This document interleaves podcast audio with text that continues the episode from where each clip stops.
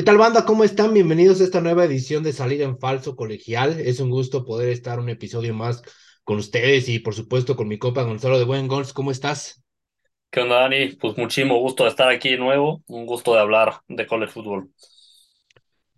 Así es, mi Gons. eh, la verdad, muy interesante aquí explicándoles a todos los que nos escuchan un poquito de cómo se maneja la NCAA. Y pues bueno, banda, eh, seguimos con esta serie, con el Kyobole, con el college. Eh, en donde pues explicaremos, como ya lo mencionamos, cómo funciona la NCAA, eh, y bueno, para que al final se conviertan en unos expertos y pues bueno, también sepan de qué van los nuevos jugadores que llegan a la NFL.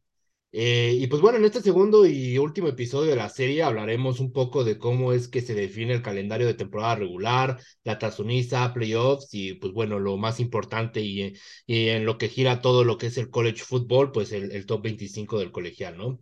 Eh, Gon, si quieres, em- podemos empezar con el calendario de temporada regular. Cuéntanos un poquito cómo se eh, estructura, cómo se define y de qué trata.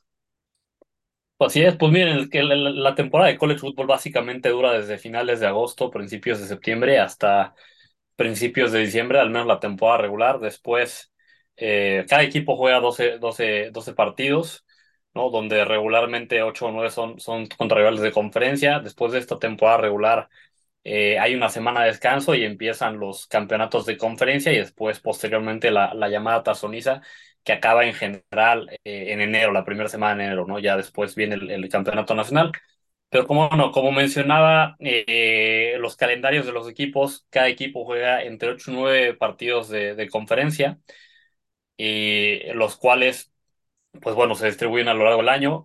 Depende de qué conferencia, también el cómo se agendan estos partidos, ¿no? Si es una, si es una conferencia en la cual hay divisiones, pues normalmente vas a jugar contra los equipos de tu división y vas a jugar algunos partidos interdivisionales. Si es una conferencia en la que ya no hay divisiones, pues bueno, ahí, ahí se van rotando cada cierto tiempo los equipos contra los que juegas de tu conferencia. Y por supuesto, el, resto de los partidos para llegar a esos 12 juegos, pues bueno, al final son, son libres, por así decirlo, para que las universidades agenden contra quién quieren jugar. Eh, esto, pues lo, ellos lo hacen normalmente de manera anticipada. Realmente muchas veces vemos que hay partidos ya agendados hasta para 2025, 2026 desde ahorita, porque lo que hace es que el director atlético de una universidad va con el de otra universidad y, y bueno, le propone un partido y, y- y ya ahí firman un contrato, se ponen de acuerdo y, bueno, tiene estas, estas series. Normalmente estas series que juegan contra otras universidades se juegan eh, a dos o tres partidos en diferentes temporadas, obviamente, no en la misma.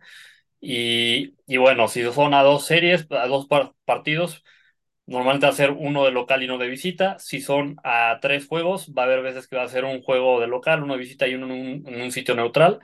Y hay veces que también inclusive siendo a dos juegos, se, se, se juega uno, uno en, un, en un campo neutral y otro, eh, pues en un, uno tiene de local y el otro de visita. Ahí muchas veces pues dependerá de la universidad que tenga el mayor poder de negociación, si, si, juega, si les toca en campo neutral y además de local y, y no les toca visitar. Pero bueno, así es un poco como se, como se al final se programan, se agendan las, las, las temporadas de los equipos. Eh, por supuesto, también hay que mencionar los equipos independientes, ¿no? Que los mencionamos la semana pasada. Ellos, eh, pues, son un poco más libres de, de decidir contra quiénes quieren jugar. Sin embargo, también lo que suele suceder es que pues firman contratos con, con algunas eh, conferencias para jugar un cierto número de partidos al año con esas conferencias, ¿no? Por ejemplo, Notre Dame eh, tiene un contrato con la división del ACC de jugar eh, un cierto número determinado de partidos contra equipos del ACC durante cada año, ¿no? Entonces, sí, sí tienen más libertad, libertad a la hora de, de decidir sus calendarios, pero también suelen hacer eso para precisamente no depender de, de tener los últimos espacios de, de otras universidades. Y bueno, así, así funciona un poco este, cómo se agendan los, los, los, los calendarios. Ya después, por supuesto, pues vienen los, los llamados campeonatos de conferencias, eh, los cuales ya los juegan o los dos mejores equipos de la conferencia, o si fuera un equipo, una conferencia con divisiones, pues el campeón de, de cada división. Eh, antes de, de, pasar lo siguiente, mi Dani, pues igual queda- es importante mencionar, ¿no? También que no solo las, las universidades juegan contra universidades de primera división, sino que también pueden agendar partidos contra universidades del FCS, la, la, la segunda división de, del college football. Eh, pero bueno, sí existe la restricción de que no pueden jugar eh, el 40% o más de su calendario contra universidades del FCS. Lo cual es raro, normalmente juegan un, un año o, o, perdón, no, juegan, normalmente juegan un, partido o dos contra universidades del FCS, no es tan común que jueguen tantos partidos, pero bueno, eh, a esto se les, se les llama comúnmente los money games, ya que pues al final para universidades del FCS representan una gran oportunidad de traer fans al estadio y de, de generar exposición para estas universidades, con lo cual pues eh, también les da oportunidad de ganar dinero y muchas veces, ¿por qué no? Cuando hay upsets, pues también de, de posicionarse eh, en la mente de todos con esos upsets. Así es, Gons, y, y, sí lo hemos llegado a ver, ¿no? Que equipos de la FCS llegan a ganarle a, incluso hasta rankeados del top 25. Entonces, estos juegos, los Money Games, pues también son para darles exposure, ¿no? A estas universidades y pues no, ¿por qué no? Posiblemente pensar en poder subir a esa primera división a la FBS, ¿no? Eh, y pues bueno, Van, como ya lo, lo mencionó, pues durante, este, aparte de, de estos juegos de conferencia, eh, de campeones de conferencia y temporada regular, se juega la tazoniza.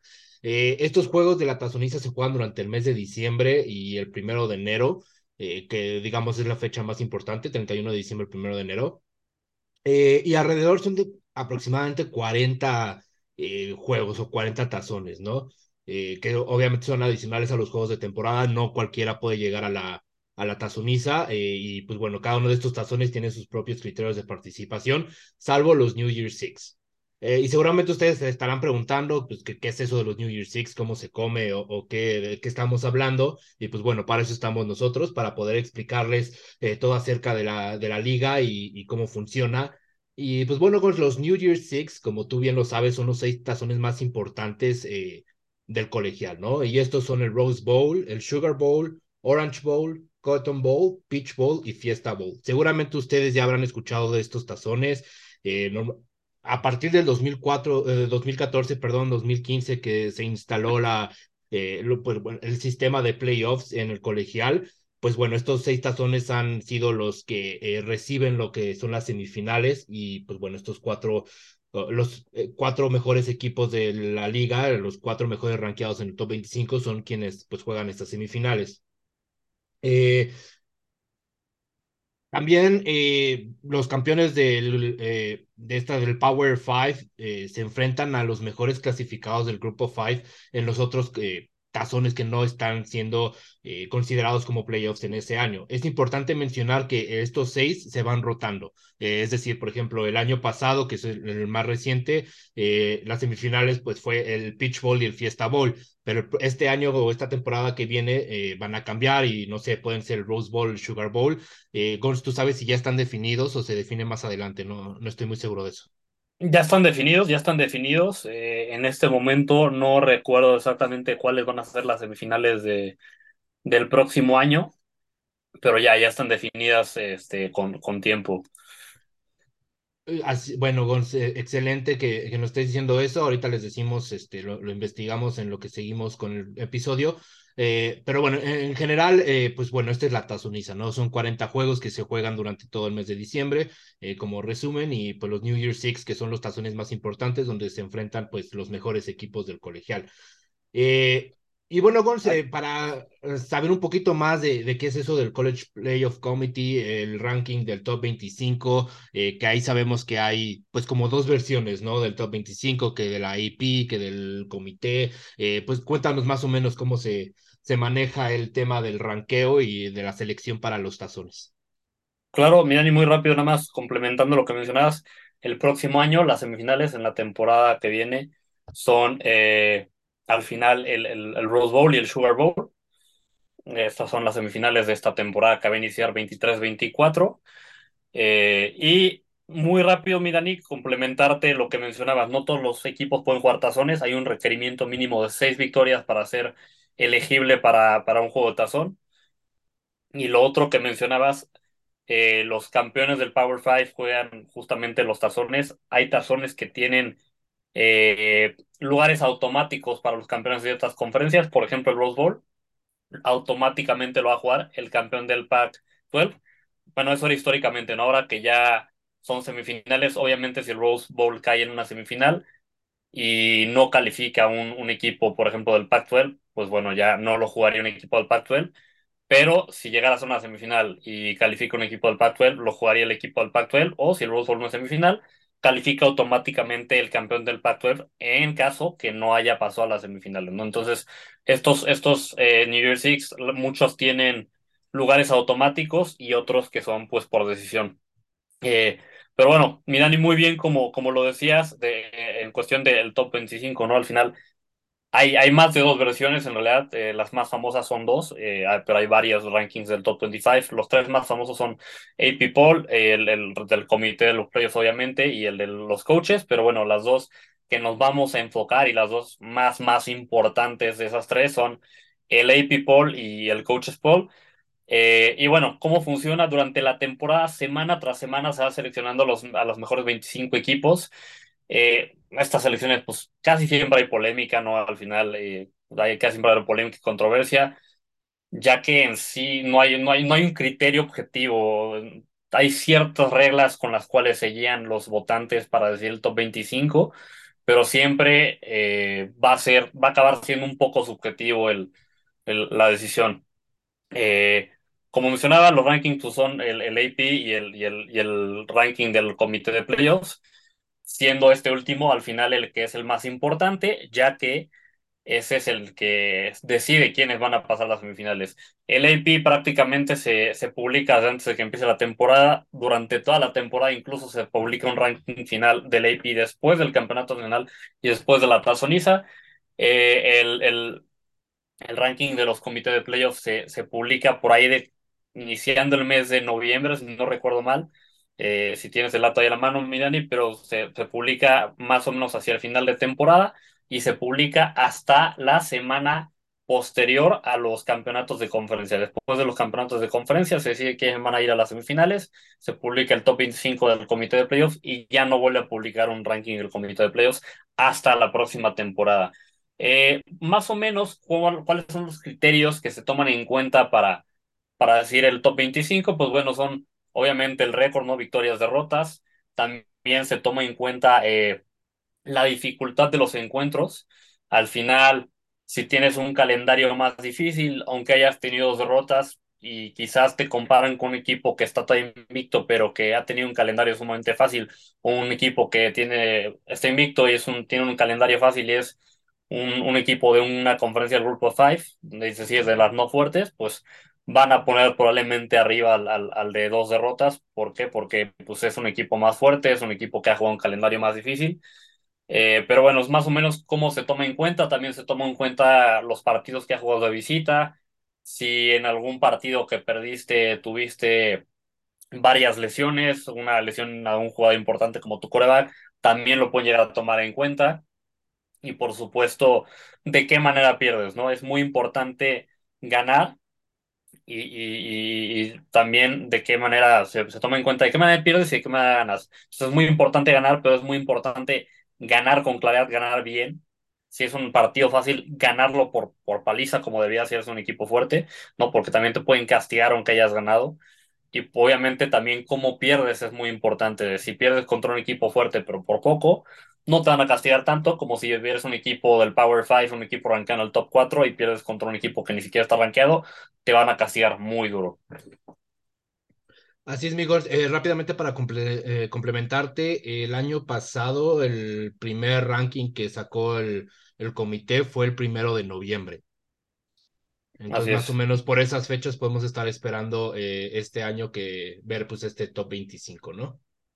Así es, y muy rápido, Dani, se me pasaba a mencionarles, pero bueno, el, el comité de playoffs está integrado por diferentes miembros que, que tienen relevancia en el, en el college football, ¿no? Que son eh, directores de las conferencias del Power Five, los directores de las conferencias del Power Five están ahí, también hay exentrenadores, hay directores deportivos, hay eh, algunos exjugadores, entonces estas personas que tienen esa experiencia, pues, entre comillas, ¿no? Porque luego nos dejan mucho que desear con algunas decisiones, pero bueno, estas personas que tienen esa experiencia y ese conocimiento del deporte son los que integran el comité y son los que deciden el top 25 y los que deciden quiénes van a las semifinales. Así es, mi Gons. Pues como ven, banda, pues la verdad es un poco complejo y, y, un poco subjetivo como es la selección de los top 25. Siempre va a haber mucha controversia. Por ejemplo, este año pues se decía mucho que eh, Alabama, Ohio State debió haber estado pues un poco más alto, Michigan, etcétera, ¿no? Entonces, eh, pues siempre vamos a estar viendo este tipo de eh, complejidades a la hora de estar con el ranking. Eh, Igor, si te late, eh, pues vamos a empezar a empapar un poquito a todos los que nos escuchan como el qué es lo del ranking. Vamos a dar el, el AP, que es el más actualizado que tenemos. Este, se actualizó el día de hoy, hoy es 27, sí. Hoy se actualizó eh, de acuerdo a, a como lo tiene el AP. Entonces, si te late, te doy los primeros 10. En el número 1 está Georgia, en el número 2 está TCU, número 3 está Michigan, 4 Ohio State. Alabama está en el número 5, Tennessee en el número 6, Penn State número 7, Washington número 8, Tulane en el número 9 y Utah en el número 10. Si quieres, aviéntate el resto, migons, y ahorita podemos platicar un poquito. En el 11 tenemos a Florida State, en el 12 tenemos a USC, en el 13 tenemos a Clemson, 14 Kansas State, 15 Oregon, 16 LSU, 17 Oregon State, 18 Notre Dame, 19 Troy, 20 Mississippi State, 21 UCLA, 22 Pittsburgh, 23 South Carolina, 24 Fresno State y 25 los Texas Longhorns. Este, bueno, sigue siendo considerado parte de la temporada eh, pasada, 22-23. Correcto. Así es, Migons. Y bueno, eh, banda, para los que están apenas adentrándose a, a, este mundo del college, pues bueno, seguramente estarán escuchando nombres de universidades, pues que tienen mucho renombre, como lo de Georgia, Alabama, Ohio, pero uno, uno de los nombres que a mí me sorprende que estén en, eh, en el top 10 es Tulane. Eh, supimos que tuvo buena temporada eh, esta que acaba de terminar, pero verlo en, un, en el top 10 a mí la verdad me, me agrada mucho porque pues estamos acostumbrados a ver a universidades pues, de renombre, ¿no? Este, a Oregon o podemos ver al mismo Tennessee, Alabama siempre estando entre el 1 y el 2 y pues ver a una universidad de Tulane eh, tan alto en el ranking, eh, pues siempre da, da mucho gusto, ¿no? Este, subió cinco lugares eh, en el ranking ya para finalizar. Entonces, pues no sé, ¿tú qué opinas? ¿Consideras que está justo el ranking a, por lo que vimos en la temporada? ¿Te gustaría ver ahí por ahí algún cambio o, o cómo lo ves? No, creo que por lo que vimos en la temporada es un ranking justo. Al final, eh, es un ranking que reflejó lo que pasó en la temporada y sobre todo lo que pasó también en el final de temporada. Pues, me parece un ranking mayormente justo. Eh, creo que este es de los rankings que menos peros le, tengo, ¿no? Le, quizás yo hubiera puesto a, a, Ohio State más arriba que Michigan. Obviamente ahí hay, habría controversia porque al final Michigan le ganó a Ohio State en temporada regular, pero bueno, Ohio State fue el que más pelea le hizo a Georgia, que fue el campeón invicto. Entonces ahí es donde entra esa subjetividad. Yo quizás hubiera puesto a Ohio State en el 3 y a Michigan en el 4. Habrá quien diga que podría ser puesto hasta Ohio State en el 2, aunque TCU perdió la final y Ohio State perdió en semifinales, simplemente porque el que más cerca estuvo de retar a Georgia fue, fue Ohio State, ¿no? Pero creo que también, como está este ranking, eh, me parece justo. Muy bien, y, y, creo que eso es algo de lo bonito del, del, colegial, ¿no? Que al crear tanta controversia, pues también invita mucho a, pues a la discusión, ¿no? A estar platicando de, eh, pues cómo vemos nosotros el ranking, poder discutir, nosotros poder incluso hasta acomodar los equipos como nosotros lo consideraríamos.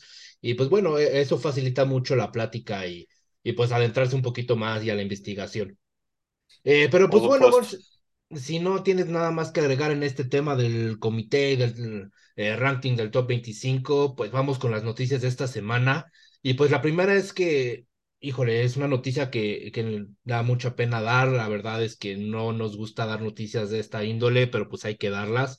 Eh, el jugador, el liniero de la Universidad de Nevada en Las Vegas, Ryan Killer, falleció a sus 20 años. Eh, el equipo y la universidad no han revelado detalles de su fallecimiento, pero pues liberaron un comunicado en el que su head coach Barry Odom pues lamenta lo sucedido y pues bueno, dedica sus oraciones a su familia y amigos.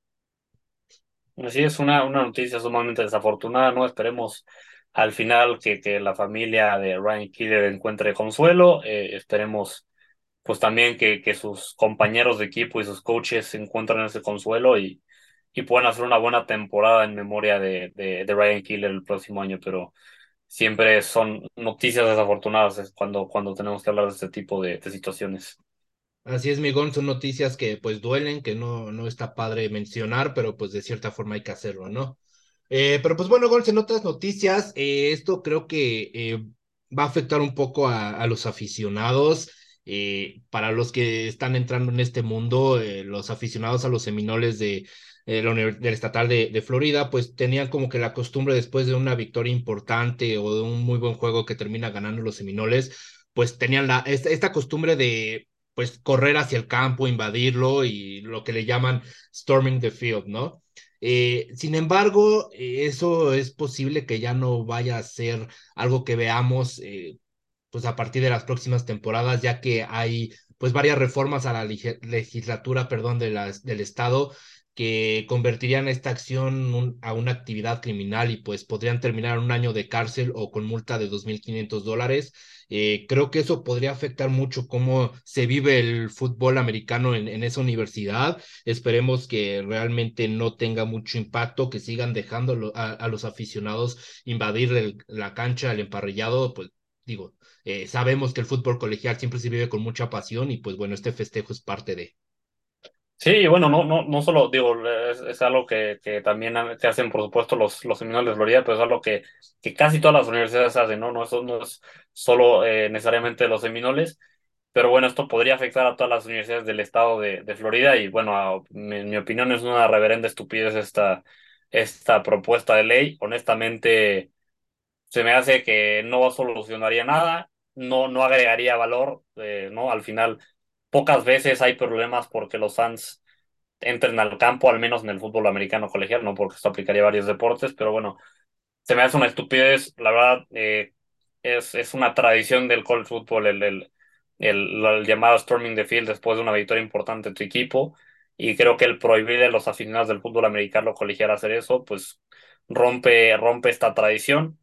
¿No? Ya veremos si pase esa ley o no. Yo espero que no, porque honestamente, al menos en el fútbol americano colegial pocas veces ha habido problemas por, porque los fans entran al campo. Así es, Gons. Y bueno, nada más como un poquito de contexto, no solamente es eh, pues para eventos deportivos colegiales, sino es para cualquier tipo de evento eh, deportivo o de entretenimiento. Entonces, no solamente aplicaría para el fútbol colegial, también aplicaría para la NFL, para conciertos, etcétera. Entonces, no es porque sea algo específico de, del deporte, sino es algo pues más general, ¿no? Entonces, pues bueno, esperemos no, no pase la, la, la ley y, y, que los aficionados puedan seguir invadiendo el campo, que pues bueno, siempre se disfruta mucho poder hacerlo, ¿no? Sí, lo que me sorprende es que el que lo propone es un exjugador de Florida State, lo cual no, no me cuadra, no, no, no, me, no, no me enchufa en el cerebro que alguien que jugó en Florida State y que conoce también el college football haya propuesto algo así, ¿no? Pero bueno. Ahora sí que cada cabeza es un mundo, amigos, y pues bueno, esperemos que a pesar de ese hecho del exjugador que lo haya propuesto, pues bueno, eh, el, el, la, esa fanática y, ese amor por el deporte, eh, pues impida que pase la ley. Pero bueno, Gons, vámonos con otra noticia y pues en este caso los huracanes de Miami han anunciado la contratación de su nuevo coordinador defensivo, Lance Guidry. Eh, este coach estuvo en la Universidad de Marshall la temporada pasada y pues bueno, tras ya había aceptado una, eh, la misma posición en la Universidad de Tulane, sin embargo se echa para atrás y termina firmando con los huracanes de Miami. Y pues bueno, Widry eh, llevó a la Universidad de Marshall a ser la octava mejor defensiva a nivel nacional y la sexta en cuanto a puntos eh, permitidos con un promedio de 16 puntos por partido. Eh, y pues bueno, al, parecer lo, los huracanes de Miami se están renovando, este Migón ya con eh, el nuevo head coach y ahora con nuevo coordinador defensivo. ¿Será que los estemos viendo de nuevo en el top 25? Todavía les faltará, Migón, ¿tú qué opinas? No, yo creo que los vamos a estar bien en el top 25. Honestamente, si Miami no terminara la próxima temporada en el top 25, sería un rotundo fracaso, ¿no? Sobre todo porque han hecho un gran trabajo en reclutamiento el año pasado y este año. Ya hablaremos más adelante de cómo funciona el reclutamiento, pero han hecho un trabajo excepcional. Mario Cristóbal es un buen head coach, ¿no? La temporada pasada fue muy mala para Miami, pero bueno, ya se renovó en, en, sus coordinadores ofensivos, defensivos, está renovando el staff de cocheo y bueno, está reclutando de manera excepcional, así que creo que los vamos a ver muy pronto de nuevo en los rankings y en un futuro quizás no tan cercano, pero en un futuro eh, a, a, medio plazo los vamos a también ver, eh, yo creo que compitiendo por su conferencia y por qué no, eh, también podrían pensar en los playoffs, pero es un equipo de mucha tradición, lo están haciendo bien últimamente y creo que sí sería raro no verlos en los rankings la próxima temporada. Así es, Miguel, pues a ver qué, qué es lo que nos traen los huracanes esta temporada. Seguramente ya están pues planteándose bien cuál va a ser su, su off-season, su campamento de, de verano, que ya también no está lejos de, de comenzar, estamos a unos cuantos meses. Y pues bueno, seguramente estaremos viendo a estos huracanes, pues por lo menos un poco más fuertes de lo que lo vimos la temporada pasada. Y pues como bien dices, una de esas hasta se nos colan por ahí al top 10, ¿no? Sí, sí, y, ya veremos. Y pues, Miguel, eso es todo por este episodio de Salida en Falso Colegial. Este, no sé si tengas alguna otra cosa que agregar, saludos o, o algo más para todos los que nos eh, escuchan. Mi Dani, si, si me das chance, tenemos, tengo una noticia más que traer a la mesa. Adelante, eh. Una noticia eh, importante, no es tan reciente, ¿no? La, la, por ahí la tuiteamos la semana pasada pero bueno, es una noticia eh, que aunque no es de esta, de esta semana, es, es importante mencionar, y es que varios directivos de, de, del college football, pues bueno, están revisando la posibilidad de hacer algunos cambios de reglas, esto con el objetivo de acortar los partidos, de acortar el número de downs que se juegan por partido y bueno, eh, hacer los partidos más cortos y también pues al mismo tiempo, si hay menos downs jugados, que, que haya menos lesiones. Al menos eso es lo que dicen que es el objetivo de la regla. Y bueno, estas cuatro reglas que, que proponen, dos son reglas no tan controversiales, ¿no? La primera es que se prohibiría eh, pedir tiempos fuera de manera consecutiva. Eh, eso, pues bueno, al final no, no, es muy controversial. La segunda es que no se extenderían el primero y el tercer cuarto con una jugada, en una jugada sin tiempo si es que eh, la última jugada de ese, cuarto fue un castigo defensivo. Normalmente ahorita lo que sucede es que si en la última jugada del primero o del tercer cuarto hay un castigo defensivo, se juega una jugada más y ya después se inicia el, el, siguiente cuarto. En este caso lo que sucedería es que aunque haya castigo defensivo, se acabaría el, el cuarto y se empezaría a jugar el siguiente. No, eso solo pasaría en el primero y en el tercero, no en el segundo y en el cuarto cuarto. Ahí sí seguiría funcionando si acaba un castigo defensivo se juega una, una jugada más. Y bueno, la tercera y cuarta reglas que sí son más controversiales, a mí personalmente no me gustan porque creo que le quitarían mucho de la esencia al el fútbol. Eh, la tercera es que eh, el reloj sería corriendo después de que la ofensiva gane un primero y diez. Esto a excepción de los primeros dos minutos. Eh, recordemos, y para los que no sepan, eh, también, pues, eh, decirles, en el college football, cuando una ofensiva hace un primer 10, se para el reloj en lo que se acomodan las cadenas. Esto hace que sea diametralmente, diametralmente distinto el manejo de reloj en un partido de college football que en un partido de la NFL, porque como se para cada primer 10, muchas veces no es tan necesario que quemes tus tiempos fuera. Eh, esta es una regla que tiene muchísimo tiempo en el college football, que ha hecho, pues, que, que, el manejo de reloj sea muy diferente y sea una estrategia diferente. A mí no me encantaría que esta regla eh, se, se quite. Entiendo que, que sí reducía mucho el tiempo, pero no me encantaría. Y bueno, la cuarta regla sería eh, que cuando hay un pase incompleto no se para el reloj. Pues bueno, se pararía, pero hasta que se coloque el balón. No, no, en, actualmente se para el reloj cuando hay un pase incompleto hasta que sale la próxima jugada. En este caso, el reloj únicamente se pararía hasta que se coloque el balón una vez que se coloca el balón, vuelve a empezar a, correr, el tiempo y pues ya si se tarda en sacar la jugada, pues, se perdieron varios segundos. Esta creo que también es un arreglo controversial. Tampoco me encantaría que pase, pero bueno, la única que sí diría no me gustaría que, que cambien es la, la tercera, la de que no se para el reloj con los primeros índices, porque al final esto es parte de lo que hace diferente al college fútbol de la NFL y de lo que hace que tengan también estrategias diferentes. Así es, Miguel, creo que estoy completamente de acuerdo contigo. Las últimas dos reglas eh, son esenciales, ¿no? De lo que es el fútbol americano colegial. Eh, cambiaría drásticamente cómo es que se planean los juegos, eh, sus game plans, sus hojas de jugada, sus audibles y todo. Entonces, estoy completamente de acuerdo, por lo menos la regla del reloj esa debería de permanecer vigente. Esperemos que así sea. ya estaremos pues viendo en qué termina todo este asunto, Gons. y pues bueno, no, no sé si tengas algo más que agregar, mi Gons. Ahora sí, no, mi Dani, eso sería todo. Pues Perfecto. Pues, Gons, eh, eso sería todo entonces por este episodio. Eh, nos vamos, banda. Eh, a nombre de Apuesta Maestra, les agradecemos nos hayan sintonizado. Les recordamos que nos pueden seguir en nuestras redes sociales, arroba GonsTV21, el coach Parra y el de Apuesta Maestra. Arroba apuesta guion bajo maestra, con el mejor contenido de fútbol colegial en México. Y pues, Gons, muchas gracias de verdad por este programa. de verdad me encanta tenerte aquí y poder estar hablando de este bello deporte contigo. Eh, este, tomen mucha agüita, banda, ya se viene el calor. Eh, Gons, se viene el combine, mañana empieza. ¿Cuáles son tus expectativas? Yo creo que vamos a ver, como siempre, muchas sorpresas, ¿no? Al final hay jugadores que verdaderamente aprovechan el combine, tienen eh, pruebas físicas excepcionales y eso hace que se disparen en los draftboards de los equipos. Entonces va a haber, va a haber varios jugadores a los que hay que estarles echando el ojo. Eh, hay jugadores que incluso podrían perder un poco de draft talk si no, si no salen muy bien sus pruebas. Obviamente los que son superestrellas, los que ya están como projected top 5, top 10, no les afecta mucho si no salen muy bien. Tendría que ser una catástrofe.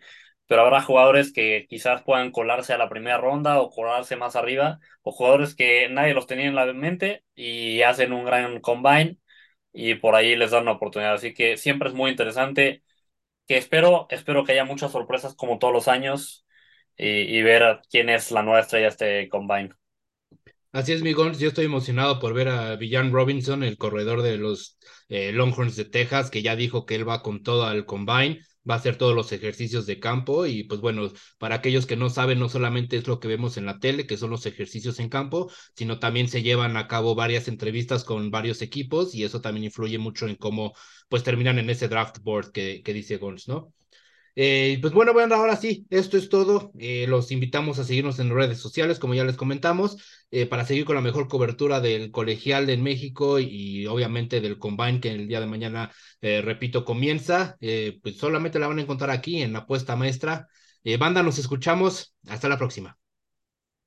Hasta la próxima.